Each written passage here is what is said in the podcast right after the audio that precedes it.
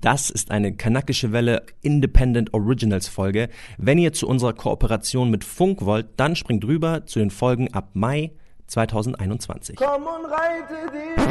Aber ich bin halt R. Kelly Stan so. Du bist echt Und manchmal, ja. manchmal wird man halt irrational, deswegen. Äh, Ja, aber man legt es sich manchmal so zusammen. Dann, so, dann kommt halt so, dann sagst du so edgy Sachen so, ja, aber Macron war auch 15, als er seine Nenne kennengelernt hat. Hallo, hier ist der Marcel Aborakia von der Kanakischen Welle. Vielen, vielen Dank fürs Einschalten. Das Thema heute, kann man Kunst und Künstler voneinander trennen? Ähm, gerade in Bezug auf R. Kelly haben wir da eine tolle Diskussion gehabt mit unserem tollen Gast Miriam, Chefredakteurin des Splash Magazins. Ähm, ihr schon mal vielen, vielen Dank, dass sie dabei war. Ähm, ich denke, es ist eine sehr, sehr tolle Diskussion geworden. Ich habe das Ganze ein bisschen mehr moderiert, weil ähm, sowohl Miriam als auch Malcolm, Malcolm als großer R. Kelly-Fan, da einfach emotional ein bisschen mehr investiert sind als ich. Ich hoffe, euch gefällt die Folge. Ähm, ansonsten lasst uns gerne wissen, was ihr davon haltet auf Instagram, Kanakische Welle oder schreibt Malcolm und mir, Marcel Nadim oder Malcolm Music, Malcolm Mohanwe auf Instagram. Ich bin auf euer Feedback gespannt. Viel Spaß. Sag mal deinen Namen. Alexandra Miriam Davutwandi. Ich heiße Malcolm Oscar Usoma Ohanwe. Ich heiße Marcel Nadim Abrakir. Und zusammen sind wir die. Kanakische Welle. Das ist jedes Mal so ein awkward Moment mit jedem Gast, der schaut halt nur so. Was, was passiert hier? Warum schauen sie so? Warum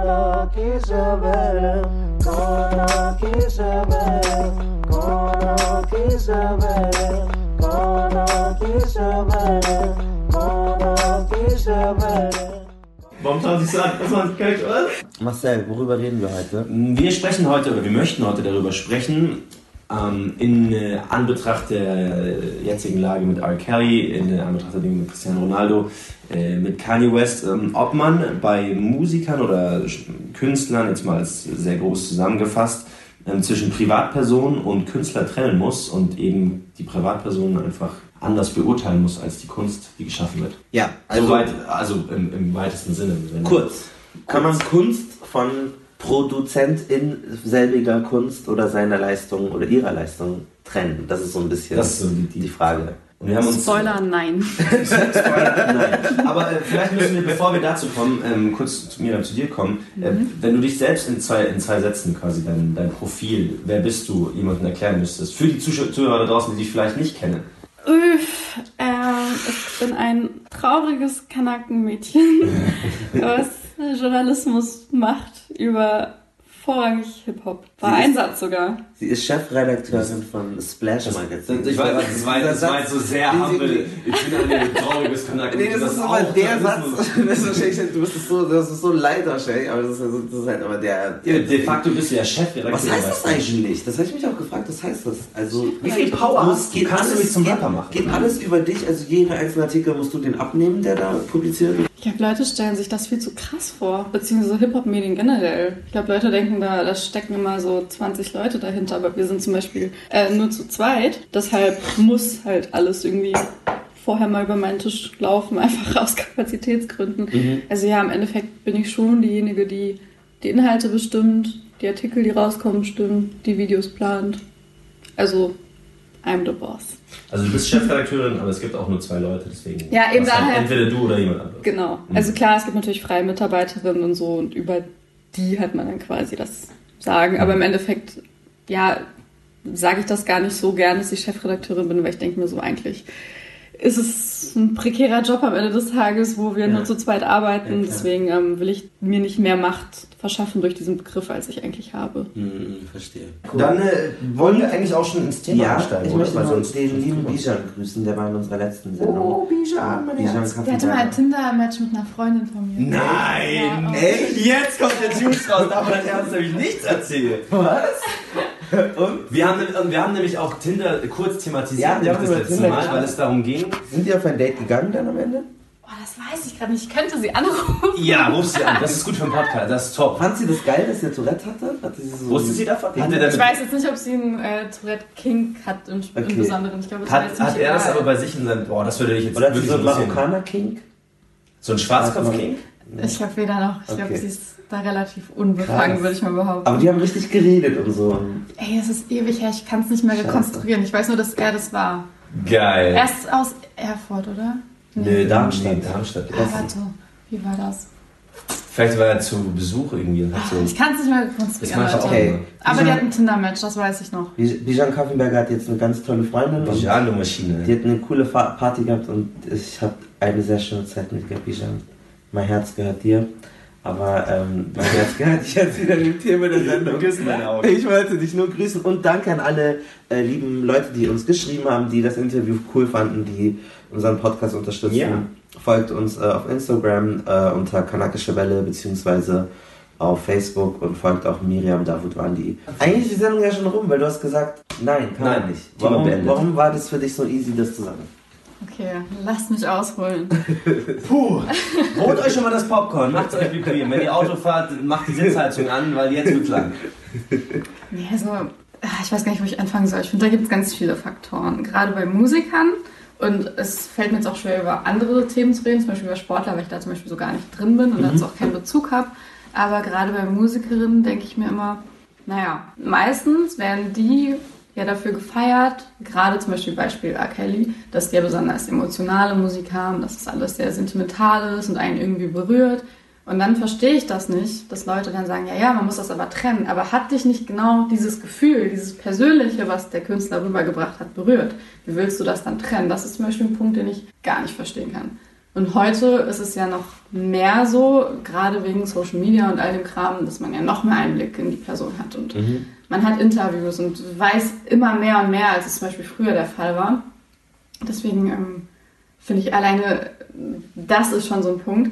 Und auch gerade bei ähm, Leuten mit Missbrauchsvorwürfen ist es ja immer noch eine Sache, dass ich nicht glaube, dass die meisten überhaupt so weit gekommen wären, wären sie nicht in dieser Position. Also ich glaube, dass ihre Kunstfigur oder ihre Berühmtheit oft erst dazu verholfen hat, dass sie überhaupt in dieser Position waren, Macht, genug Macht zu haben über Menschen, um dann eben bestimmte Sachen zu machen. Zumindest gibt es kaum Künstler, wo es hieß, ja, ja, die haben mal mit 18, 19, als sie noch keiner kannte, haben sie voll viel Scheiß gemacht und als sie dann berühmt waren, haben sie nichts mehr gemacht. Meistens ist es ja andersrum. Du brauchst ja erstmal irgendwie eine best- bestimmte Macht und das ist ja Berühmtheit oft, bringt ja oft Macht mit sich, dass du diese Sachen machen kannst. Da zum Thema, dazu müssen wir für die Hörenden erstmal erklären.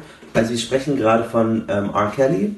R. Kelly ist ein Musiker aus äh, Chicago, R&B-Sänger, dem ähm, jetzt über Jahrzehnte, also wirklich fast 30 Jahre hinweg, ständig äh, unterstellt wurde und vorgeworfen wurde, teilweise auch mit Videomaterial eigentlich nachgewiesen wurde, dass er mit minderjährigen Frauen ähm, sexuelle Handlungen vollzogen hat. Zu den Vorwürfen äh, zählen, dass er die Sängerin Alia geheiratet haben soll, als sie 15 Jahre alt gewesen ist. Er selber war da 27. Er hat sie kennengelernt, als Alia 12 gewesen ist und hat ihr erstes Album produziert. Außerdem ähm, wird ihm unterstellt, dass er in Highschools von Chicago gegangen ist und sich dort junge Mädels gesucht hat, um diese dann auch ähm, ja, mit diesen äh, sexuelle Handlungen zu vollziehen.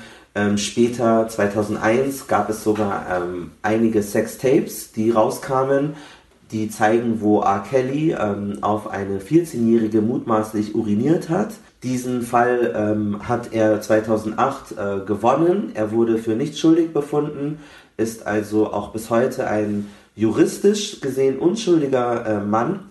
Dennoch gab es dann wieder Recherche von BuzzFeed, äh, wo sich herausgestellt hat, dass er eventuell einen Kult führt, wo sehr viele ähm, junge Frauen, die diesmal ähm, dann schon volljährig sind, aber sehr jung ähm, unter seinem Kult stehen, äh, seinen Anweisungen zu folgen haben, teilweise nur dann essen, wenn er ihnen erlaubt zu, ess äh, zu essen. Und das sind meistens junge Mädels, die den Traum haben, berühmt zu werden, zu R. Kelly gehen.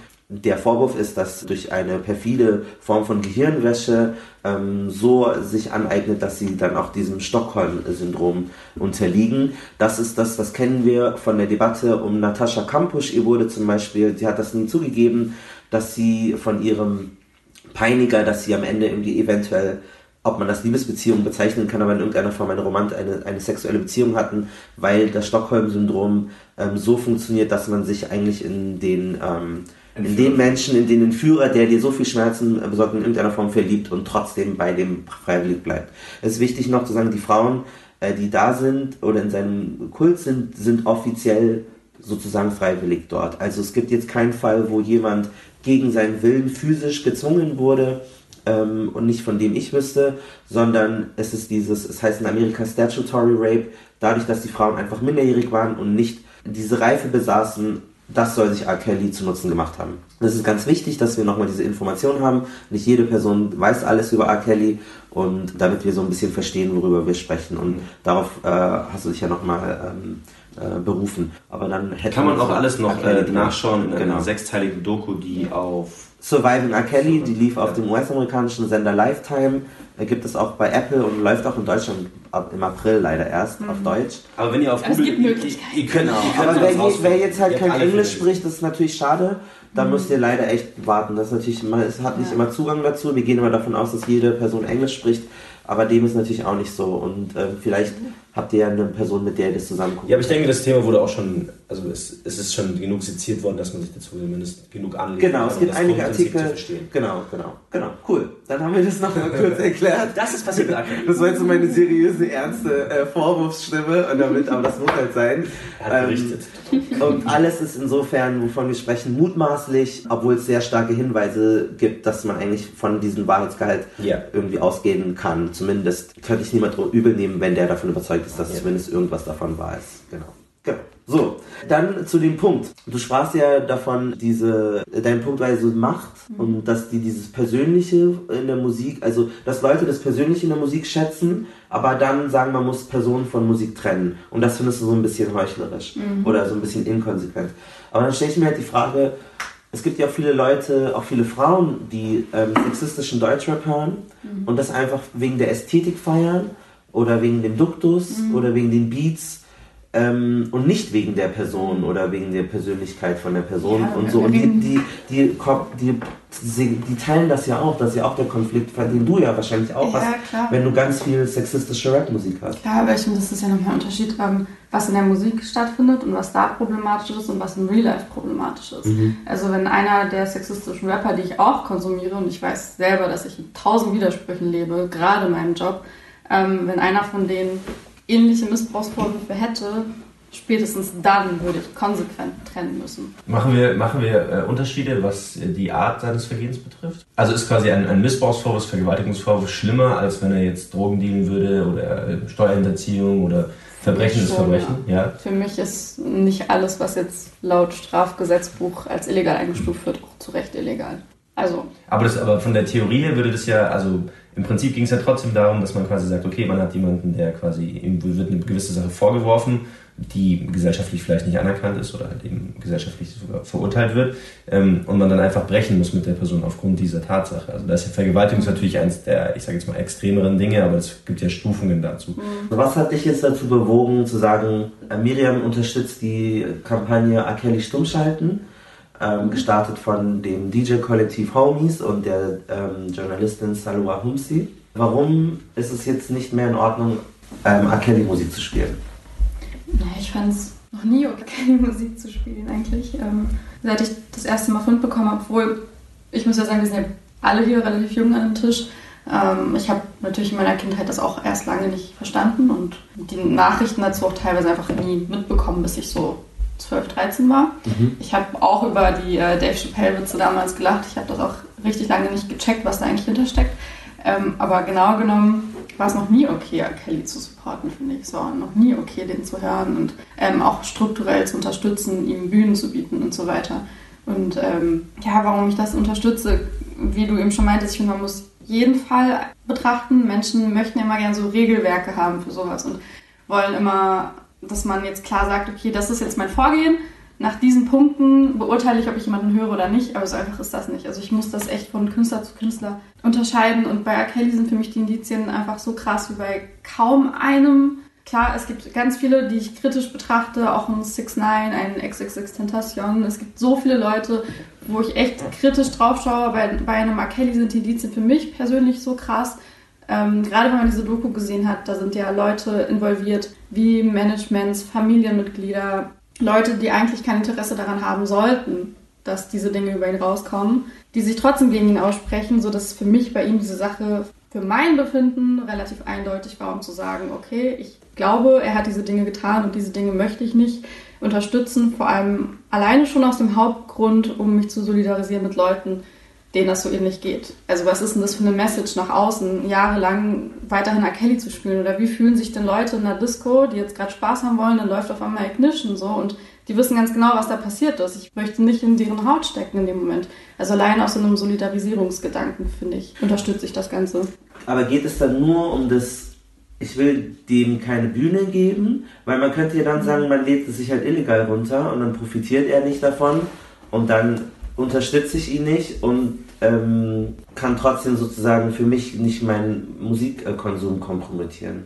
Ich glaube, das muss jeder mit sich selber ausmachen. Also ich, wenn jeder so für sich im heimlichen, stillen R. Kelly hört, das schadet wahrscheinlich nach außen nicht. Es gibt auch Möglichkeiten, man kann halt sich die Sachen illegal runterladen, man kann ähm, über Hooktube die Sachen angucken und keine Klicks geben und solche Sachen. Finde ich, kann man schon machen. Ich glaube, man muss nur selber dann Gedanken darüber machen, was das mit dem eigenen Mindset hat und inwiefern das einen beeinflusst und zu weiteren Schritten, auch Stichwort Rape Culture, inwiefern das eigene Denken im kleinen Privaten dann mhm. sich auf das große Ganze ausweitet. Ja. Jetzt haben wir ja mit, ähm, quasi jetzt das Wort quasi umschiffen zu Malcolm, jemanden, der quasi R. Kelly Stan ist. Vielleicht musst du auch noch ein bisschen dafür, dazu eingehen ja. oder darauf eingehen, was es eigentlich für dich bedeutet ja. hat, quasi die ganze R. Kelly-Nummer, weil das ist nochmal, Malcolm ist vielleicht der größte R. Kelly-Fan auf dieser Welt. Mhm. Also gewesen oder vielleicht immer noch. Ich äh, habe einen sehr langen Text dazu geschrieben, den könnt ihr euch auch nochmal durchlesen, äh, empfehle ich euch. Für mich R. Kelly ist halt für mich eine ganz wichtige Person gewesen für meine Sozialisierung, seitdem ich drei bin. Es ist die erste Person, die mich durch Musik zum Weinen gebracht hat. Für mich war es eine ganz, ganz, ganz, ganz wichtige Projektionsfläche, als, vor allem als schwarzer Mann, als männliche Person ähm, in, in Deutschland. Und er war für mich auch nicht dieser aggressive, hypermaskuline Gangster oder so, sondern der hat so einen guten Spagat halt für mich äh, angeboten. Er war lustig und ähm, hat schön gesungen, aber war auch jetzt nicht irgendwie so prim und proper wie so langweilige Boys to Men. So, der hat so wirklich so einen schönen Blend gehabt und hat auch viele so ähm, tropical und afrikanische Elemente. Und er war auch maßgeblich für meine Musikrichtung, die, die für mich meine kulturelle Heimat bedeutet. Also nehmen wir jetzt mal den Interpreten R. Kelly weg, aber fast alle meine Lieblingskünstler und Lieblingssänger, deren Musik wurde irgendwann mal von R. Kelly produziert. Und der hat denen so einen Raum gegeben. Er hat auch ganz viele kleine Künstlerinnen, ich, sei es Nivea oder Selena Johnson oder was, den hat, die hatte, den hat er überhaupt erst eine Bühne gegeben, sonst gäbe es die gar nicht, weil R. Kelly es auch geschafft hat, er hatte ein Duett mit Celine Dion, aber kann trotzdem einen Song mit Jay-Z machen. Mhm. Und so hat er viele Welten miteinander verknüpft, was ich einfach super empowernd gefunden habe und, und das einfach auch so, so eine Sprache auch war, die ich sprechen konnte. Und das ist so, das sind so Kleinigkeiten wie, wenn du in der Diskothek bist und das ist ein Mainstream-Club und dann läuft irgendwie Musik, die nicht deine ist und dann kommt irgendwie Snake und, und dann denkst du, geil, das ist meine, das sind meine drei Minuten, da, da kenne ich mich aus, da kann ich mich wohlfühlen, ich kann den Text mitsingen und und auch Trapped in a Closet und sein ganzes Werk war für mich auch so rund. Er hat ja auch da total in dieser in, in dieser Hip-Hop-Oper geht es äh, um, da sind zwei verschiedene gleichgeschlechtliche Paare, es geht äh, um viele Tabuthemen, es geht um Geschlechtskrankheiten, es geht um äh, ähm, Heuchlerei in der Kirche und so und ganz viele edgy Sachen angesprochen auf eine Sprache und eine Ästhetik, die für mich ähm, snackable war. Und es war nicht irgendwie so weit weg. R. Kelly ist sehr zugänglich in der Art und Weise, wie er seine Texte schreibt und so und ist gar nicht so irgendwie abgehoben. Und deswegen war einfach, das hat, hat mich abgeholt in seiner Musik. Und dann war das so, als dann diese Vorwürfe erstmals irgendwie kamen, war ich ja sehr jung, also 2001, ich war ja gerade in der Grundschule oder so, war trotzdem wahnsinnig aware, eigentlich hyper aware, also dadurch, ich habe trotzdem viel mitbekommen, ich hatte viele CDs und so, es, viele haben erst irgendwie mit, weiß nicht, 14 angefangen, bewusst Musik zu hören, ähm, aber ich habe halt, naja, ich, man nimmt das nicht so ernst und man relativiert auch sehr schnell, weil man sich dann irgendwie später in der Schule denkt, ich kenne auch 14-, 15-Jährige, die ältere Boyfriends haben und so. Und man denkt sich auch nichts dabei. Jeder kennt irgendwie die, die Mädels in seiner Klasse, die irgendwie einen Mitte 20-Jährigen hatten, so. Und das ist eigentlich sehr normal. Also es ist jetzt gar nicht so was Exotisches gewesen, so. Und dann denkt man sich ja, Mai, ist ja nicht meine Schuld, ich bin ja nicht dafür verantwortlich und, und das amerikanische Judicial System hat ihn ja für unschuldig befunden. Das ist ja nicht meine Aufgabe. Ich bin ja nicht, ich war ja, ich kenne den Menschen ja gar nicht so. Ich weiß nur, wie die Musik mich, welches, welches Gefühl mir die Musik gibt. Und ich hatte halt auch nie das Gefühl, dass die Musik jetzt, für mich war das eher so, wenn er jetzt in seinen Songs angefangen hätte, problematische Sachen zu sagen, dann wäre das für mich schwierig geworden. Aber das habe ich nicht so wahrgenommen. Also er ist jetzt nicht einer der krassesten, er ist sehr sexpositiv, aber ich habe ihn nie als super sexistisch oder super schlimm wahrgenommen von seiner Ästhetik in seinen Texten. Ich fand das immer so, das ist so diese Freakiness, die aber schon irgendwie auch irgendwie, er kann das immer ausgleichen, weil er auch sehr viel uplifting Content halt irgendwie hatte. Aber kannst du dann die Sichtweise ja. von Miriam nachvollziehen? Ich kann, ich kann deine zum Beispiel ja. voll nachvollziehen. Ich glaube, ich bin da voll auf so einem Podest, dass das für mich total einfach ist zu sagen, okay, ich höre den jetzt nicht mehr oder ich verurteile den ja. jetzt, weil ich diesen Bezug nicht habe. Und gerade vielen geht es wahrscheinlich so, ja. deswegen ist ja auch dieser Aufschrei so groß, aber das ist ja bei vielen Sachen so, wenn man selber den Bezug nicht hat, ja, ist genau. super einfach. Ich kann das auch nachvollziehen, weil wenn das jetzt irgendwie irgendein anderer Musiker war, ich sage, fuck, so, mhm. weg, so, ist mir doch egal. Bei Kanye aber West zum Beispiel bist du kritisch? Kanye, bei Kanye, wenn Kanye West irgendwas kann, dann sagt, ich spiele kein Kanye West, weil er ist jetzt nicht so wichtig für mich. So. Ja. Mhm. Aber Musik ist so, oder Essen oder all diese anderen Dinge sind ja so essentielle Dinge für deine Sozialisierung und für mich heißt es dann mein Abi-Song. Als ich mein Abi hatte, war The Storm is Over Now so. Leibniz. Als ich irgendwie, ja, ich hatte, ich hatte The World's Greatest ähm, als, man kriegt aber auf den Abi-Feiern, kriegt man immer so diese eine, eine Minute Bühne, genau, wo du genau. so vorlaufen darfst. Und ich habe mir so ein Königskostüm angezogen und bin dann mit, mit Krone und yeah. Mantel und Zepter und dann The World's Greatest bin ich so nach vorne Leute, ich habe nur Abi geschafft. Warum? Ja. Ich war halt. Aber ich auch so. Aber das war mein. Das okay, Abi als Kennex ist nochmal was anderes. Das ist mein. Das, das, ist auch mein. Das ist auch, muss ich dazu sagen, mein einziger Berührungspunkt mit R. Kelly Musik, dass ich das halt so ra super random eigentlich yeah. als, als Song gewählt habe. Einfach nur weil so, weil die Message halt ja, einfach geil war. Und er schreibt halt. Das habe ich gefühlt, ja. aber deswegen habe ich auch jetzt für mich ist es so, okay, weißt du was, fuck it, dann spielen wir ihn halt nicht, ja. weil ich hatte damit nicht den Bezug. Aber ja. ich kann Malcolms Idee voll nachvollziehen, ja, ich weil ich das halt, ich, die Parallele habe ich zum Beispiel ein bisschen mehr bei Kanye West, weil ich halt die Musik hat mich halt mhm. immer mitgenommen, hat ich immer gehört. Und deswegen ist halt jetzt so, okay, er sagt freaky shit, aber irgendwie deine Musik bleibt seine geile Musik. Ich höre die Musik wegen der Musik und nicht wegen ihm als Person. Also ich, ich bin kein Stan wegen, weil ich Kanye West als Mensch so liebe, sondern die Musik und die Messagen, die, die, alles, was da drin steckt, gerade bei den älteren Songs, ist halt das, was mich abholt. Und deswegen ja. höre ich das so viel. Ja. Und ich glaube, dass diese Parallele kann jeder für sich finden mit einem Künstler, der auch ein bisschen quasi edgy ist und der anstößt bei Dingen. Und ich denke, dass das der Punkt ist, wo man eben anfangen muss zu differenzieren. Mhm. Bei Malcolm ist es halt, okay, seine Sichtweise auf, auf R. Kelly ist eben noch mal eine andere, weil er halt eben damit sein ganzes Leben aufgewachsen ist. Ja. Bei mir ist es halt Kanye West so. Und vielleicht findest du auch einen Künstler, der halt irgendwie bei vielen aneckt, aber weil du halt Oder, damit aufgewachsen ja, bist, ja. ist das die Person, wo du sagst, weißt du was, er kriegt halt einen Pass, einen Pass von mir, weil er halt meine, mhm. mein Künstler ist. Oder vielleicht ist der Fußballverein für jemand anderes. Ich weiß es nicht. Das genau. ist bei mir zum Beispiel auch mit Cristiano Ronaldo. Klar, also Vergewaltigungsvorwürfe und auch Steuerhinterziehung, das sind alles Dinge, wo du sagen musst, weißt du was, also gilt zu verurteilen, aber ist halt der Fußballer, mit dem ich irgendwie so meine Lebzeit aufgewachsen bin, immer ja. gesagt, weißt du was, der ist der coolste für mich und ja. so zu dem schaue ich auf und ich mag den Swagger, den er hat und deswegen ist es für mich so, weißt du was, okay, er hat halt Steuer gezogen und er hat Vergewaltigungsvorwürfe und das ist schlecht und das und da muss man halt dann trennen und ich trenne zwischen ihm als Mensch und halt als ja. Fußballer und ich glaube halt, dass das die Gefahr ist bei vielen, dass die halt quasi, wenn die nicht diesen persönlichen Bezug haben, aber weißt du was, eine Kiste, eine Schublade, zack, ja. ist das verurteilt. Mhm. Also, ja. Ja, ich finde es irgendwie spannend, weil bei mir ist das so ein bisschen andersrum. Ich mag zum Beispiel total viele Leute, die super problematische Musik machen, ja. aber von denen ich weiß, was natürlich auch wieder schwierig ist, weil du erstmal in zum Beispiel in so einer Musikszene drin sein musst, um zu wissen, wer ist wie privat. Ja, das ist halt so, wir können nicht wissen, wie A. Kelly privat ist. Ja, das ist genau. halt viel zu weit weg, genau. Ähm, bei mir ist es genau andersrum. Also ich feiere dann Leute, wo, wo, man sagen würde, das passt nicht zu dem, was du vertrittst. Zum Beispiel Frauenarzt wäre bei mir so ein Beispiel. Krass, okay. Ich habe das, ich bin damit zum Beispiel aufgewachsen. Ja aber weiß, dass, der, dass das eine Kunstfigur ist, aber das kann ich nur wissen wegen einem persönlichen Kontakt. Und das mm. ist halt mm. super tricky. Das ist total spannend. Also, das da bin ich zum Beispiel anders, wenn ich weiß, das ist nicht dein Dings und du so Kollege und so und du propagierst diesen ganzen Mist, weil dich als Mensch kenne ich nicht, aber ich weiß halt, was dein Message nach vorne ja. ist. Und dann finde ich das krass. Das ist ja auch zum Beispiel DMX habe ich voll geil gefunden mhm. und finde ich echt immer noch gut. Und dann habe ich so ähm, diesen Song Where the Hood, Where the Hood, Where the Hood at? Und dann I show no love to homo thugs und dann sagt ja. er, dass er die abschießt und so. Ja. Und dann dachte ich so, wow, sag warum, warum, äh, warum bist du so gewalttätig? So, warum ist es so schlimm? Und dann, ich höre immer noch DMX, aber das war für mich eher ein Moment, als wenn, weil, obwohl ich weiß, dass er im privaten Leben irgendwie tausend im Knast war und diese Sachen macht, mhm.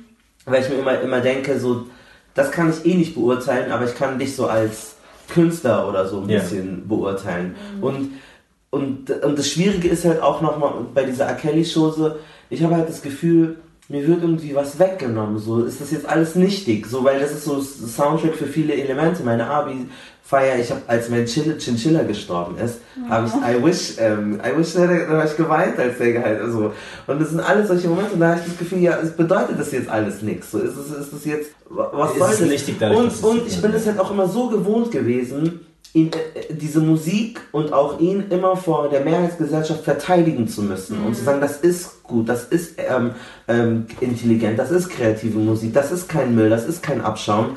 Und, und dann ist man das schon so drin, das passiert mir auch teilweise ja auch, wenn man sowieso immer in dieser Defense-Haltung ist, dass ich auch Sachen verteidige, ich bin überhaupt kein religiöser Mensch. Und ich halte auch nicht, ich bin jetzt kein riesiger ähm, keine Ahnung, ich, ich glaube, ich würde meiner Tochter nicht so erziehen, dass sie einen Hijab tragen soll oder so. Das sind alles Dinge, die ich jetzt nicht so mhm. geil finde. Aber wenn du dann in diesem Modus bist, dann fängst du an, alles Mögliche zu verteidigen, ja. nur weil du irgendwie alles irgendwie entschuldigen willst, weil du schon so gewohnt bist, das immer rechtfertigen zu müssen, dass du so eine in so Rage bist und mhm. dann nicht auch Fehler anerkennen kannst und sagen kannst, ja okay, das ist eigentlich scheiße, das, ist, das sind patriarchale Strukturen und, ähm, und, und das ist Kacke so. Und das passiert mir, glaube ich, dann damit so ein bisschen. Und was, wenn, wenn, wir, ja. wenn wir wieder zurück zu, zu dieser Debatte R. Kelly kommen, würdest ja. du sagen, dass, dass die Mehrheitsgesellschaft im Stile von den Radioshows, Radiosendern, generell Spotify, soll man R. Kelly boykottieren, auch vielleicht für die Leute da draußen? Wenn, jetzt hast du natürlich einen besonderen Zugang, ja. aber sollte man quasi so diese Petition folgen und einfach sagen, weißt du was, R. Kelly aufgrund seiner Taten ist jetzt einfach raus?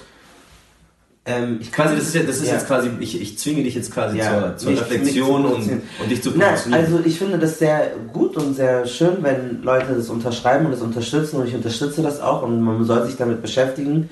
Ähm, aber ich weiß nur für mich, ich will nicht lügen. Ich weiß, wenn ich in der Dusche bin und dann kommt der Song oder so, ist, ich denke jetzt drüber nach und so und manchmal kann ich es nicht, aber manchmal höre ich dann trotzdem.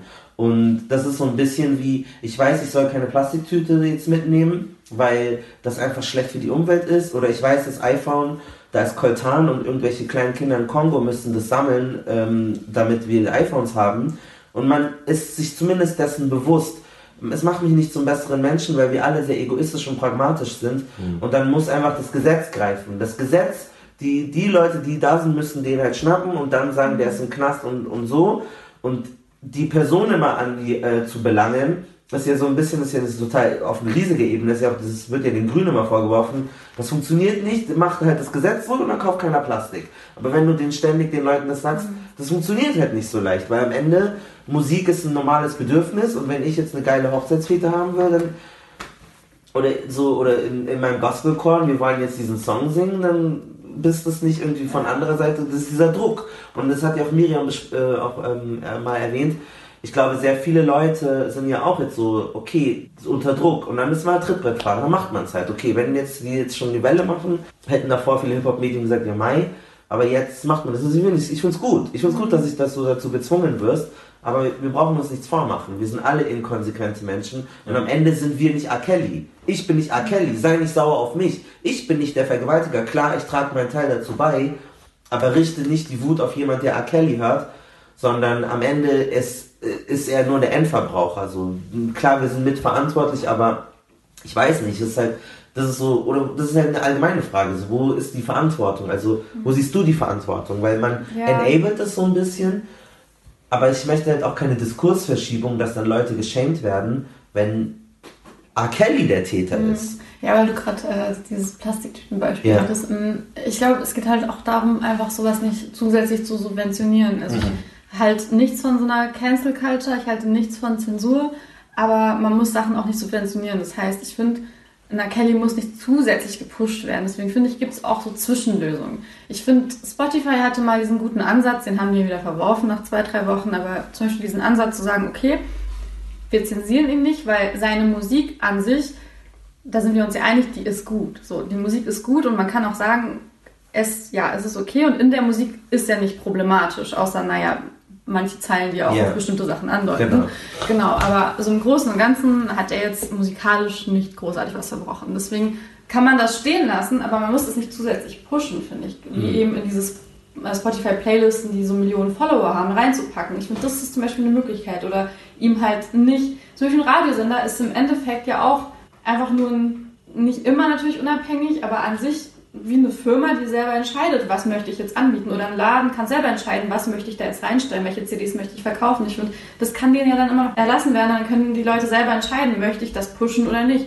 Und ich finde, man sollte das halt nicht zusätzlich eben durch Labelstrukturen, durch bei Spotify ganz oben platzieren. Durch solche Sachen, finde ich, sollte man die nicht noch zusätzlich unterstützen, weil das eben da, finde ich, dann spielen wir alle mit rein und sind Teil dieses Ganzen. Und da, finde ich, kann man sich nicht rausnehmen als Hörer. Da, finde ich, ist man Teil von eben so einer Rape-Culture, die man dadurch unterstützt. Ich denke auch, dass da die Verantwortung tatsächlich, gerade bei solchen Fällen, die mit Musikern äh, in, in Zusammenhang stehen, natürlich einfach auch bei, bei Musikjournalisten und, und, und Leuten wie uns sprechen, also liegen, weil wir halt, dann, ich sage jetzt mal, zu einem gewissen Maß zumindest die Power haben, auch zu entscheiden, wie ist so, ein, wie ist so jemand gerankt und wie viel Zugang kriegen Leute zu der Musik. Und wenn ich halt einfach, wenn ich jetzt halt irgendwie Radio-Host bin und halt einfach aus Prinzip nur noch dann irgendwie R. Kelly spiele, dann gebe ich mir wieder eine Plattform. Ich glaube, wenn man da eben dagegen wirkt und wie du ja auch schon gesagt hast, eben nicht listen kann, dann ist das so der Beitrag, den man selber leisten kann. Und gleichzeitig sollte man aber auch eben sich nicht dafür verantworten müssen, wenn man auf einer privaten Ebene eben dann doch die Musik vielleicht genießen kann. Also ich denke, das ist halt, ich finde, ich, ich halte es trotzdem für legitim.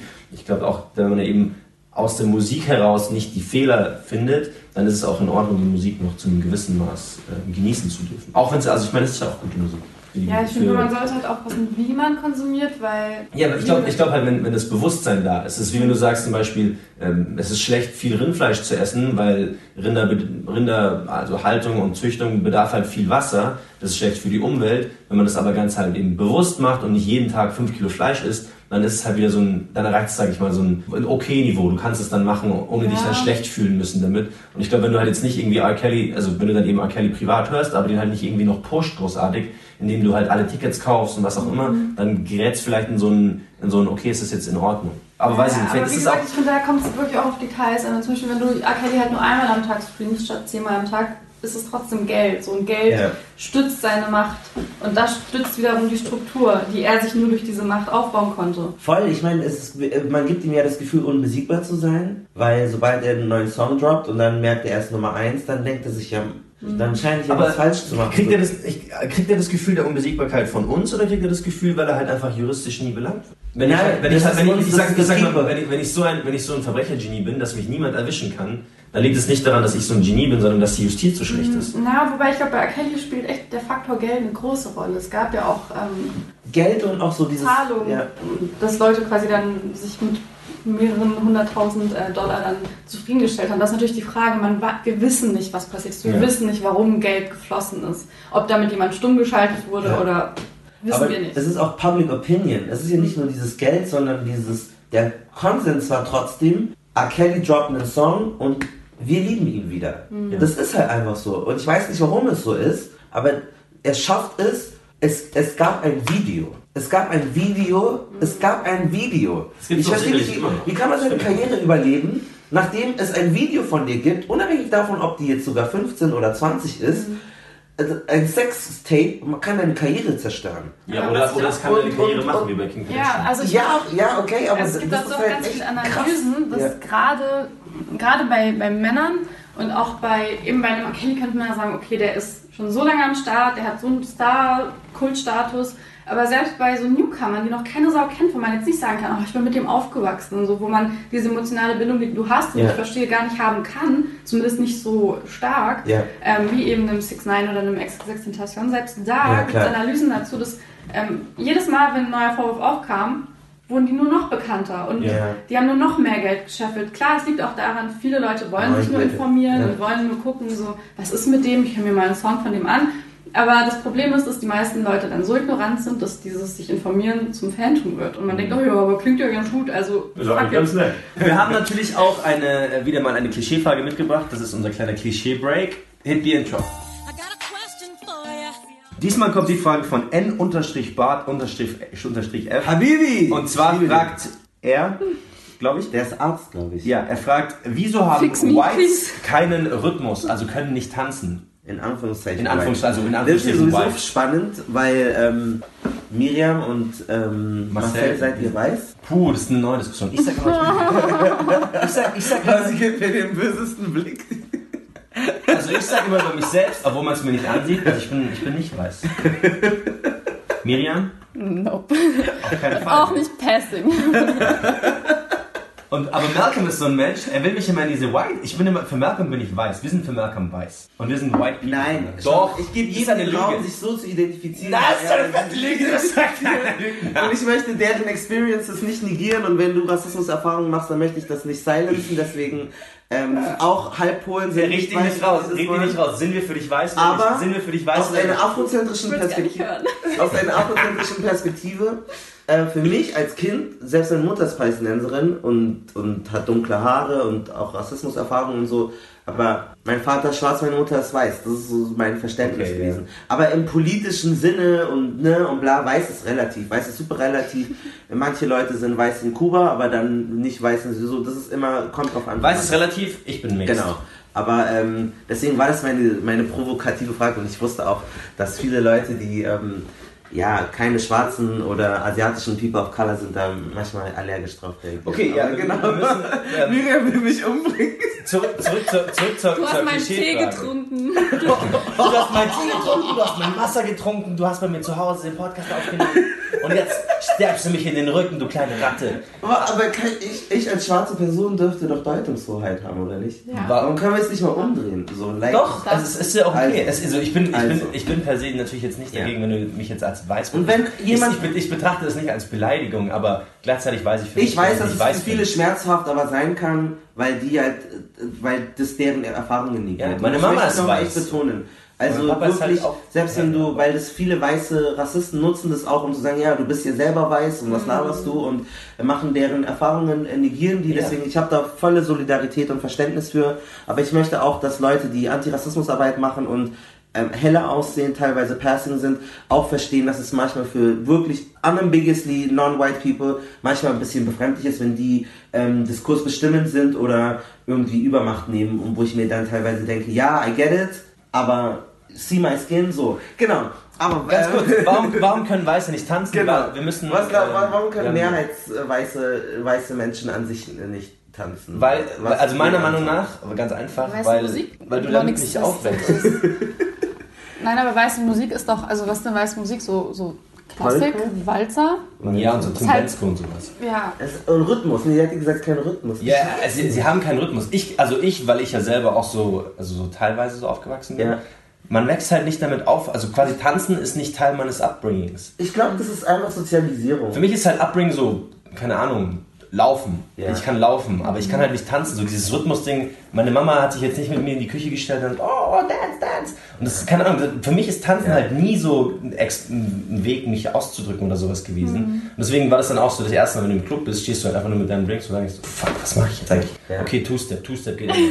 Und dann irgendwann lernst du so, okay, teach me how to duggy. Dann machst du noch so ein paar Moves, dann machst du so, you, und dann, aber das ist halt so, das sind so, So alle Meme-Dance. Genau, so die Meme-Dance. Zum Beispiel sowas, in, in sowas sind Weiße immer so die ersten, die es dann machen, so diesen, Ja. äh, den, äh, den, den äh, Backpack-Kid, wie heißt der Dance Nee, wenn die das machen, dann ist der Trans schon wieder kaputt. Ja, die machen, ist oder, vorbei, dann boah, wenn, wenn, wenn, wenn Weiße whippen, ist auch immer geil. Kennst du die ganzen Memes? Watch me whip. Nein, aber sobald Weiße das macht, ist es vorbei. Ist ja der Tanz Ja, ja schon richtig. Und ich finde immer, die, so, die haben einfach so diesen, Okay. den Einsatz nicht. Also, was ist deine steile These? Meine steile These ist, dass es halt vom Upbringing her einfach nicht da ist, dass du quasi, du bist nicht auf Rhythmus getrimmt. Du lernst nicht, wie man sich auf Rhythmus Okay. bewegt. Was ist deine These, Miriam? Bin mal ganz diplomatisch. Die Musik. Ja, ich war's glaub- so die Musik. Die Ich glaube in den. Ländern, ja, in den Ländern, in den vorwiegend, genau, in den vorwiegend weißen Personen Ja. leben, dass da einfach die Musik nie so auf Dancing aus ist. Also zum Beispiel, getrieben, es ist ja auch komplett unterschiedlich. Im Ja. Iran tanzt man zum Beispiel auch anders als I don't know wer. Ja. So, genau. Also zum Beispiel ist ganz normal bei mir gewesen, dass mein Vater die ganze Zeit Bauchtanz macht. So. Mm, ja, crazy. Work it. Das ja auch. Boah, ähm, Middle Eastern Men, die sind richtig. Die haben ähm, keine Rippen, aber okay. Die sind wie Schlangen. Weiß ich nicht, bei Palästinensern zum Beispiel. Also, bei uns ist es, also ich habe noch nie jemanden aus meiner Familie Bauchtanz machen sehen. Nein, nicht. äh, Ich, ich weiß Aber auch so, ich weiß auch so Die dieses, dieses Bewegungsarten. Schlangen und Die so gibt's bei uns die, nicht. Wenn die in Das Ekstase sind doch und Schlangen. Bei uns, bei uns ist das hier so, den Fuß nach vorne. So. tak, ähm, tak, tak, tak, tak, tak. Ah, ich überlege. Ich glaube, ich glaube, es ist einfach Sozialisierung. Also, weil ich glaube, wenn jetzt ein schwarzes Kind adoptiert wird in so einer nicht rhythmischen Familie, dann wird es auch nicht. Also ich Ja, glaube, also bist du quasi auch im Reden. das ist eine ganz langweilige Antwort. Wahrscheinlich einfach so, mit dem, du, mit dem du groß geworden bist. Und wenn du das halt nicht. Wenn die Mama im Haus zu Hause immer Step in Mhm. and Park, irgendwas, ein anderes Lied gesungen hat, wenn die Mama halt zu Hause immer irgendwie ähm, Tyrese oder keine Ahnung, irgendwie Tanz Sachen gespielt hat. Das ist ja auch das Schwierige. Ich muss jetzt eine Alternative finden für R. Kelly. Das ist ja auch mein. Du hast nur R. Kelly gehört, kann das sein? Ja, schick mir mal bitte so andere Sänger, die ich hören kann. Joe ja. oder so. Und äh, ich glaube, das liegt daran, was halt bei den Eltern, so wie du sozialisiert bist. Der Rhythmus ist, glaube ich, so, das ist angelernt durchs Haushalt. So, genau. In Bart, in, ich weiß gar nicht, wie ich den N unterstrich Bart unterstrich. N-Bart, das ja. ist ein Tag, was soll man sagen? Wer so Ja. einen wilden Tag macht, der ist halt hat Pech gehabt. Danke für deine tolle äh, Klischeefrage. Wir haben sie gerne beantwortet, auch wenn, Und wenn irgendwer wenn draußen weiß in die ist, Gurgel gegangen also, wäre. sich selbst auch als weiß definiert und aber sagt, nein, so ich kann viel besser tanzen, weil so und so, dann äh, schreibt uns. Wir sind Ja. sehr definitiv an einen kontroversen Satz gespannt. Videos. Schickt Videos, wie ihr tanzt. Das ist auch sehr wichtig, weil ich kann Ja. niemanden einfach nur glauben, dass er tanzt. Und alle weißen äh, ZuhörerInnen, ähm, we love you, don't take it personal. Ja, und wenn ich noch jemanden irgendwie whippen sehe, dann gibt es eine Rückhand von mir. Whip und Nene und You und äh, alle. Und dann lasst es einfach. Damit ist die You! Soldier Boy Talent. Damit ist die Klischeefrage ähm, ähm, äh, vortrefflich beantwortet. Wow! Wir haben gestern einen auf einer Party getroffen so und der meinte halt, ja, das sind halt alles verrückte Menschen, die die geilen Sachen machen. Ja. Ob egal Also ob Woody Bullshit. Allen oder ähm, Bill Cosby und so, das war dem dann, das ist so der Preis für gute Kunst und das ist halt auch sehr problematisch. Das finde ich sehr problematisch. Dass man Weil ich, sagt, also, du weil ich auch aus, halt aus also man weiß ja auch aus, aus also ja Fakten, dass es auch normale Menschen gibt, die sehr gute Musik oder sehr gute Kunst machen. Also es ist jetzt nicht, ich muss jetzt nicht jedes Mal, wenn ich ein gutes Lied hören will oder ein gutes Album haben will, quasi in Kauf nehmen, dass der Typ halt noch ein Mädel vergewaltigt. Also das ist natürlich die Rechnung. Manche, geht aber die Leute fanden ich glaube, ich glaube, dass ich Amy Winehouse drogensüchtig war und fast gestorben. Ja, aber das war halt- also das war- dann auch ja, die die ist ja Schmerzen gestorben. ihrer Stimme. Ich glaube aber, ich glaube eher, dass man, dass halt man den Leuten da so ein bisschen einen Hallpass gibt, weil man halt sagt, weißt du was? Oder dass die Leute, die kommen ja erst in die Position, dass sie quasi so verrückt sind, wie ja Miriam am Anfang auch schon gesagt hat, nachdem sie berühmt sind. Also ein, ein, äh, ein Kevin Spacey vergeht sich ja auch nicht an jungen Männern, bevor er berühmt ist, sondern er macht es erst, als er berühmt wurde. Macht. Und an Harvey Weinstein oder macht, Ja. Harvey Weinstein kann auch diese Machtposition, die er gegenüber Frauen ausgeübt hat, nur ausüben, weil er eben Chef war. Ja. Und das hat er nicht davor gemacht. Und deswegen, das sind nicht, quasi, du, bist nicht der Verrückte, der auch gute Musik macht, sondern du bist vielleicht verrückt, aber du wirst zum Verbrecher, nachdem du berühmt geworden bist und nicht davor. Ja. Und das ist eben dieser, dieser Strang ist, glaube ich, relativ wichtig zu beachten. Und deswegen ist es halt nicht so zu sagen, okay, gute Musik kommt immer von Verrückten, sondern die Verbrecher werden erst zu Verbrechern, nachdem sie berühmt geworden sind und nicht Ja. davor schon, weil das ist was, das ist halt schon wichtig. Vor allem, sie werden, sie würden auch ganz anders belangt werden dafür, das ist ja nochmal so eine Debatte, bevor sie berühmt sind und nachdem sie berühmt sind. Das ist zum Beispiel bei Fußballern der Fall. Wenn du als berühmter Fußballer Steuern hinterziehst, kriegst du ein ganz anderes Strafmaß, wie wenn du halt als Nobody Steuern hinterziehst. Ein höheres oder ein Ein viel, viel weniger. Muss man überlegen, Cristiano Ronaldo hat 14,5 Millionen Steuern hinterzogen. Das Jeder andere, der das machen ja. würde, Ja. der halt nicht Cristiano Ronaldo ist, landet für Jahre im Knast. Uli Hoeneß ja genauso. Ja. Aber das sind halt, die haben halt so einen, so einen exklusiven, andere Justiz wird auf die angewandt Status. Promi-Rabatt. Promi-Rabatt, genau. Und das ist eigentlich das Problem. Ich glaube, macht mehr Ressourcen, Also ich sehe, ich bessere sehe Anwälte. ja, trotzdem, ja, aber im Strategien Endeffekt, also auf dem Papier, für mich, ich bin kein, ich bin kein Anwalt und auch kein Jurist, aber das ändert für mich nichts an, auf, an der Tatsache, dass der halt so und so viel Geld hinterzogen hat oder halt vergewaltigt hat. Das ist halt so, es wirkt ein bisschen wie Selbstjustiz und das sollte ja eigentlich auch nicht sein, aber du müsstest eigentlich, um quasi guten Herzens das Ganze machen zu können, halt mit den Leuten brechen und halt sagen, no, R. Kelly ist jetzt raus und Cristiano Ronaldo sollte nie wieder spielen, wenn er irgendwo ist, wird er komplett ausgebucht und die Leute müssen ihn hassen. Das ist halt so, ich erwarte quasi von der Gesellschaft einen, einen wokeren Schritt dann, den Ja. ich aber quasi von mir selbst auch erwarten müsste. Und ich aber von mir selber, wie ihr vorhin auch schon gesagt, irgendwie in manchen Fällen finde ich wieder eine Ausnahme für mich selbst, Ja, wo ich dann auch sage so, ah, jetzt ist irgendwie okay. Ich glaube, da kommt wahrscheinlich beides zusammen, weil man denkt sich gerade in solchen Fällen, naja, wenn schon der Staat ja jetzt nicht so viel macht Ja. oder halt das Strafmaß schon so mild ist, warum sollte ich als Privatperson, wenn die da oben schon das nicht regeln können, warum sollte ich da jetzt großartig urteilen? Ich glaube, das kommt ja auch noch mit rein. Das stimmt. Meinst du, Miriam, dass, weil du hast sprachst von Rape Culture, dass der Grund, warum viele von diesen Menschen nicht so krass geächtet werden, weil es auch widerspiegelt, was einfach für viele Leute sowieso so normalisiert ist und so Alltag ist, dass man da eigentlich stumm, also eine Tau, Tau wie sagt man, numb, dem Mhm. gegenüber ist, so weil das halt so allgegenwärtig ist, dass wir es gar nicht als Voll. problematisch wahrnehmen. Voll, ich glaube auch gerade bei so einem Künstler wie R. Kelly, der halt teilweise auch ähm, so sex-positive, würde ich es jetzt mal bezeichnen, Musik gemacht hat, gerade bei so einem wird das auch bestimmt normalisiert, dass Leute denken, naja, so Orgien und so ist doch normal bei dem. Ich glaube, das zählt auch mit rein und man darf halt nicht vergessen, wer die Opfer sind. Ich meine, im Falle R. Kelly sind es ja zu dem allergrößten Teil sehr junge schwarze Frauen. Ja. Und dazu gibt es ja auch mehr als genug äh, zu lesen und Studien und so weiter, dass denen immer am allerwenigsten in allen möglichen strafrechtlichen Belangen geglaubt wird. Ja, Mhm. ja. Das zählt ja auch noch mit rein. Hat gestern, arme- Martin hat arme- gestern arme einen sehr guten. Satz gesagt, dass er auch gesagt hat, wäre eine so eine weiße Middle Class. Middle Class Ja, wär schon längst Janet dabei, dann wäre er halt schon längst im Knast gelandet. Das heißt, Ja, da spielt halt dann er nochmal diese, diese Rassenkarte quasi auch mit rein. Also Race und, und, und soziale Schicht, wenn das ein Middle Class, Blonde Angel in den News überall, ich glaube, der wäre schon längst im Gefängnis. Ich glaube, ja, ich glaube schon, dass das, eine, und dieses, dieser Punkt natürlich, dass man dann auch Frauen ähm, dann direkt unterstellt, ja, aber sie war ja schon früh und sie war sehr reif. schon, und sie war sehr reif. Und- und äh, wise beyond her years und sowas.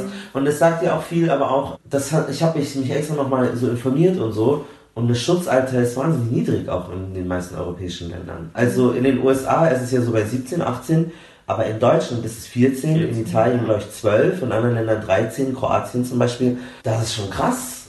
Also das ist eigentlich heftig, dass du, es sei denn, das ist jetzt dein Lehrer, aber eigentlich ab 14 ist jede Person fair game so. Also außer, außer du bist quasi Schutzbefohlener. Genau, also du bist quasi außer du bist äh, Eltern, Familie, Trainer, Ja. direkter Trainer, Ja. Lehrer. Also da gibt es so. Und es ist nachweislich, dass du irgendwie mit einer gewissen Strategie den irgendwie Genau. Schokolade oder, oder weiß ich nicht, ich weiß auch 14-jährige Schokolade oder Videospiele oder was. Aber wenn das nicht der Fall ist, ist es halt voll. Es ist halt sehr open eigentlich. Und das ist eigentlich die, der, der kranke Teil daran, wenn man betrachtet sowas und denkt so, oh, R. Kelly und junge, junge Mädchen und Frauen. Und dann, wenn man aber so den Blick nach Deutschland oder halt nach Europa richtet, es ist nicht so viel besser hier. Also es gibt auch, gerade im, im ländlichen Bereich, die Leute, da, das sind auch sehr jung. Also, ähm, ich weiß nicht, ob ihr ihn kennt, 3 Plus, ein Rapper, Ja. der hat auch gepostet, ja, wartet ab, es gibt auch einige R. Kellys in unseren Reihen. Ja, Deswegen, ja. Die gibt's safe und Ja. eben die Lage bei uns ist auch nicht besser, weder juristisch noch sonst wie. Deswegen, ja, eigentlich warte ich gerade nur die ganze Zeit darauf, bis was passiert. So. Ja, ich, vielleicht tritt das halt auch so ein, so ein so Harvey Weinstein-mäßig, dass dann quasi ganz viel danach rauskam. Ja. Vielleicht ist ja das auch so ein ähnlicher. Wobei ich glaube, da kommen wir auch nochmal wieder auf dich so ein bisschen zu sprechen und dieses Thema Emotionalität. Ich glaube, ich bin mir da nicht sicher, das Ja. ist echt nur eine steile These, dass äh, bei Musik das nochmal schwieriger ist, die Leute so zu canceln, weil so ein Harvey Weinstein, was der macht, ist so ein bisschen abstrakter. So, er ist so der Regisseur, so was macht der Ja. genau? Aber R. Kelly ist so die Person, die sitzt auf der Bühne und singt so voll das schöne Lied. Ja. Ich glaube, deswegen fällt es wahrscheinlich auch äh, leichter Leuten, ähm, bei Musikern nachsichtiger zu sein, als bei so einem Harvey Weinstein. Ich Aber denke, wie, es wie, ist wie sehen wir das im. Vergleich zu Frank Underwood dann? Also oder Kevin Spacey? Weil das ist ja quasi auch, das ist ja so, du hast quasi einmal die Kunst, Musik und dann hast du aber halt auch so dessen Rolle. Natürlich ist jetzt mit ihm mit ähm, House of Cards halt eine sehr spezielle Rolle, aber es gibt ja auch so, so Bill Cosby Show, das ist halt Ja. jahrelang gelaufen und Leute Ja. haben dazu auch eine Verbindung aufgebaut. Ja. Und dann, wo, also, Schaust du das noch? Würdest du Cosby Show gucken oder, Nee. oder irgendwas mit Kevin Spacey? Mhm. Aber wie gesagt, da muss, ist auch wieder wie bei. Kelly, das sind Ja. alles bei mir zum Glück Leute, wo es mir auch egal ist, wo ich auch Okay, die sagen kann, so, ist okay, okay. so meine, meine Heldinnen und Helden der Kindheit, so, die haben zum Glück bis heute nie was richtig wer sind die? Nur falls für die Hörer, wenn Also- jetzt quasi, wenn der Podcast dann bald rauskommt, dann danach noch rauskommt, einer ihrer mehreren Heldinnen und Heldinnen hat auch Oh was verbrochen. Jetzt erzählt ihr mir bestimmt irgendwas, was ich nicht muss. Bei mir waren zum Beispiel so Missy und Lauren, so. Okay. Bei denen weiß ich jetzt nichts so übelst Schlimmes. Und, oh, und zum Beispiel Tupac war bei mir auch so jemand, aber da kamen dann ja auch über die Jahre irgendwelche Stories raus und von Tupac habe ich es dann auch und ich war auch richtiger Stan. Ich hatte so ein Poster über meinem Bett. Ja, ja. Aber ich glaube, das ist wahrscheinlich auch immer so eine Persönlichkeitssache, dass ich so nie so krasser Fan von Ja, irgendwem ja, ja. bin. Mhm.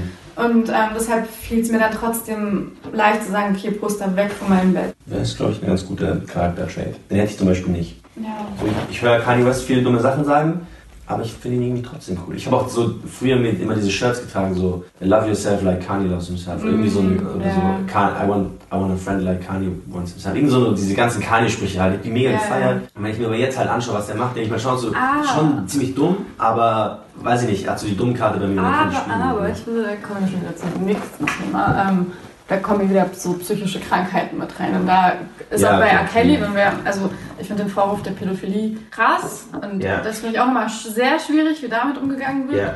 Ähm, weil das ist dann im Endeffekt einfach eine Krankheit. So. Und da finde ich, sollte man ganz anders drüber reden als über andere Straftaten. Genauso bei Kanye mit ähm, seiner bipolaren Erkrankung, obwohl da mittlerweile irgendwie auch rauskam, er meinte doch irgendwie selbst in einem Interview, ich glaube, nicht mal ein Interview, ich glaube, der war sogar im Oval Office mit Trump. Ja. Und da meinte er doch zu ihm, ja, ich wurde fehldiagnostiziert, ich bin gar nicht bipolar. Deswegen, ich weiß jetzt auch nicht, was ich davon halten soll. Vielleicht war auch das nur ein Symptom, I don't know. Ja, ja.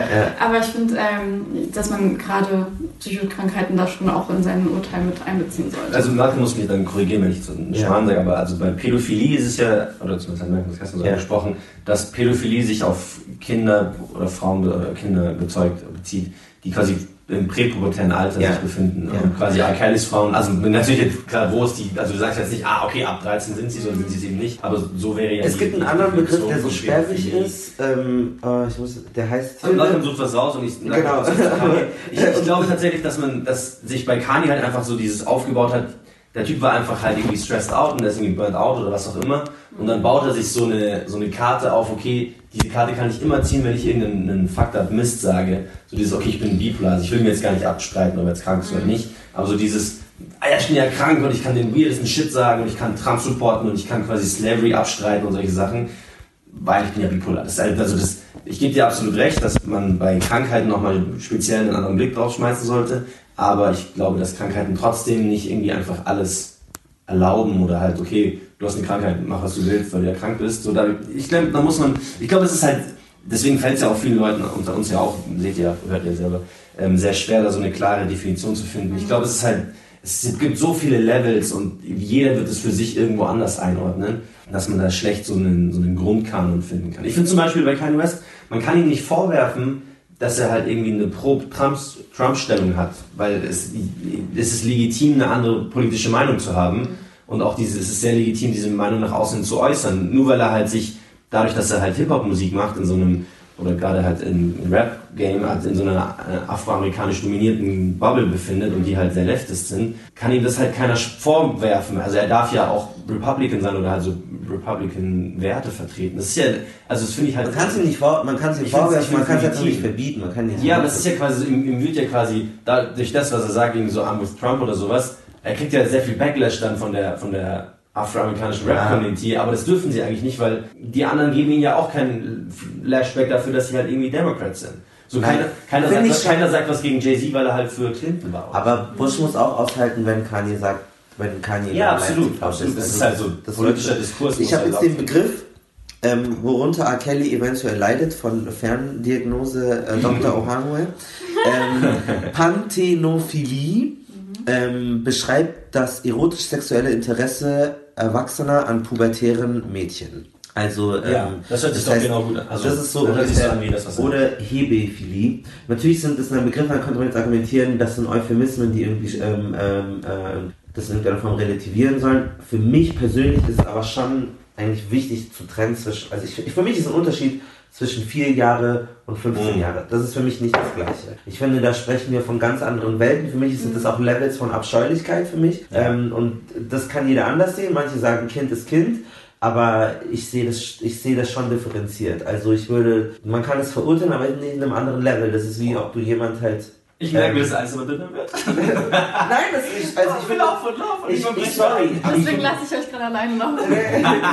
ich finde einen Unterschied zwischen äh, äh, fünfjährigem Kind und 15 Das ist meine Meinung. Deswegen. Also ich, ich, ich, ich gebe dir in Ja. dem Stile recht, dass ich bei einem, bei einem 15-jährigen, bei, einer- bei einem 15-jährigen Mädchen ja, besteht zumindest irgendwo noch eine Möglichkeit, dass sie sehr reif wirkt.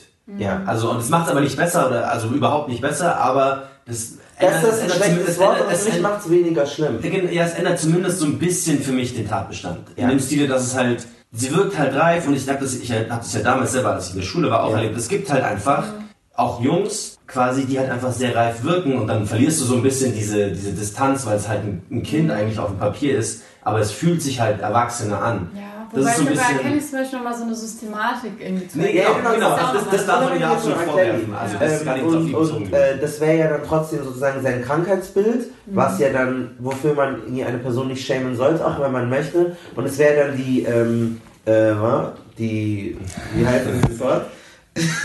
die, also wenn, man sagt ja pädophil, ähm, die Pädokriminalität ist ja das Problem. Oder die Pä Sexualität ist kein gutes Wort, weil das würde das Ja. ebenbürtig machen zu Homosexualität oder Heterosexualität. Aber die Kriminalität, also wenn Ja. er jetzt ein Hebekrimineller wäre oder ein Pan.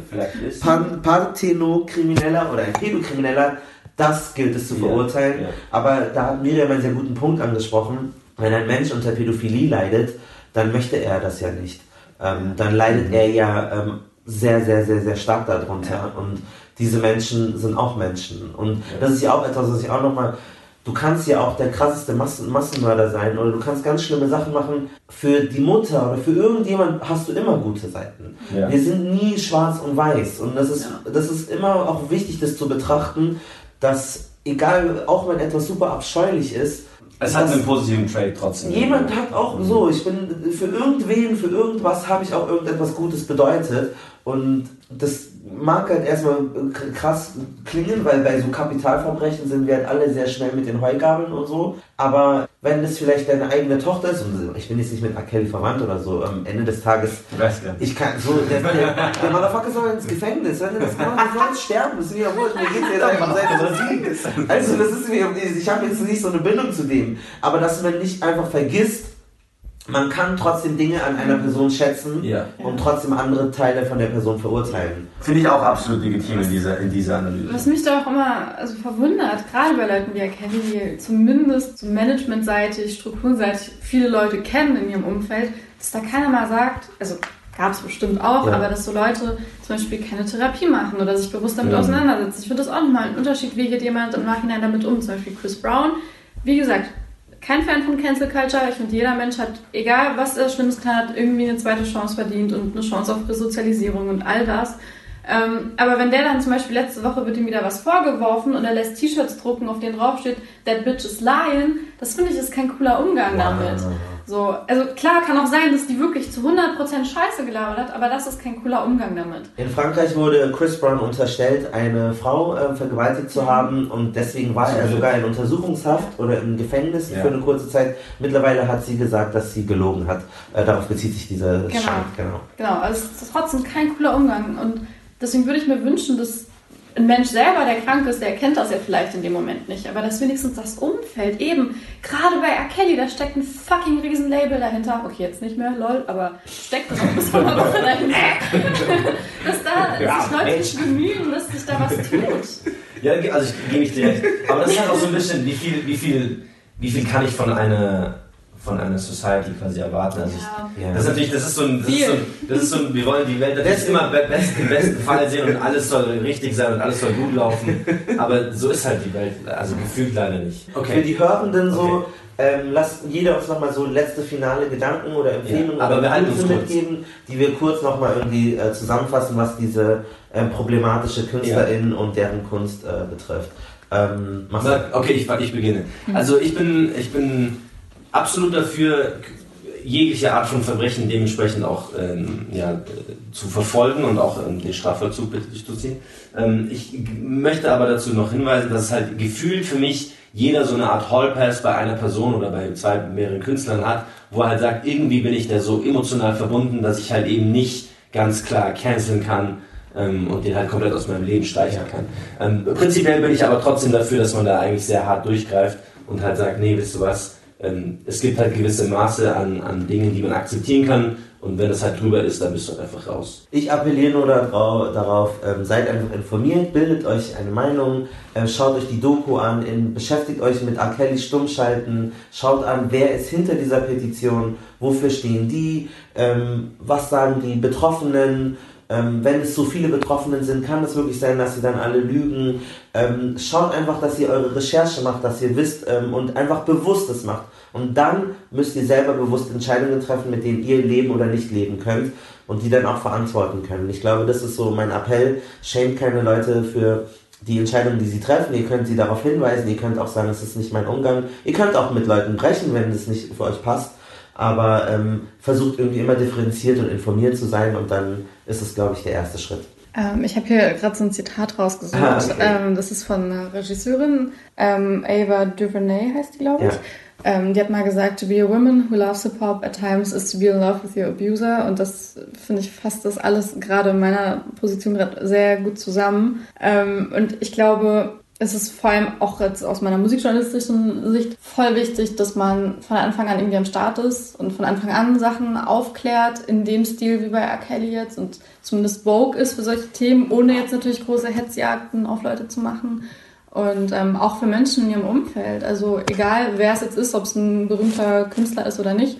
Ähm, gerade das Therapiethema, was wir gerade hatten, so Vogue zu sein für alles, was um einen herum passiert, um eben Schlimmeres zu verhindern. Sei es als Journalist, normaler Mensch oder was auch immer. Schreibt uns gerne Kommentare auf Instagram, auf Facebook, auf Twitter, wie ihr die ganze Sache seht. Seid ihr R. Kelly-Fans? Fandet ihr den schon immer kacke? Habt ihr den schon früher gecancelt? Sagt ihr, give a fuck, ich höre den immer noch, ist mir doch egal. Alle Meinungen ähm, hören wir gerne. Es kann natürlich sein, dass wir eine andere Meinung haben, aber wir treten gerne in den Falls Diskurs. ihr eine andere. Meinung habt, beleidige ich euch in den Comments. Block, Block, Block, Block, Block, Block, Ich bin ja nicht so gegen Cancellation Culture. ja, so, let's wrap it up. Das war's Genau, eigentlich schon. genau, das war's. Wir, äh, nein, wir müssen uns gegen, ich habe einen tighten Schedule. Wir sind richtig auf Zeit. Hier in Berlin. Jetzt haben wir noch, Miriam, hast du noch äh, letzte Worte, die du an die Fans da draußen richten möchtest? Folgt mir auf Instagram. ja, jetzt dein Instagram-Tag musst du auch noch sagen. Sie ist DJ. Sie ist Ja, eine DJ, kommt Die hat sich nach ähm, einer problematischen Rapperin benannt, Danielle Brigoli, aka Cash Me Outside. Nein, ich habe mich nicht nach ihr benannt. Cash me outside. It's, So ein bisschen. it's deeper than that. It's deeper than that. Way deeper Oh, than that. okay, um die Geschichte rauszufinden, schaut auf ihre Instagram-Seite. Stellt ihr die Fragen in den Kommentaren und dann seht ihr mal, vielleicht gibt es eine Story dazu. Ich bin gespannt. Ah, Okay. That's it. Ciao, Danke fürs danke, Zuhören. folgt uns, kommentiert. Tschüss, tschüss, tschüss.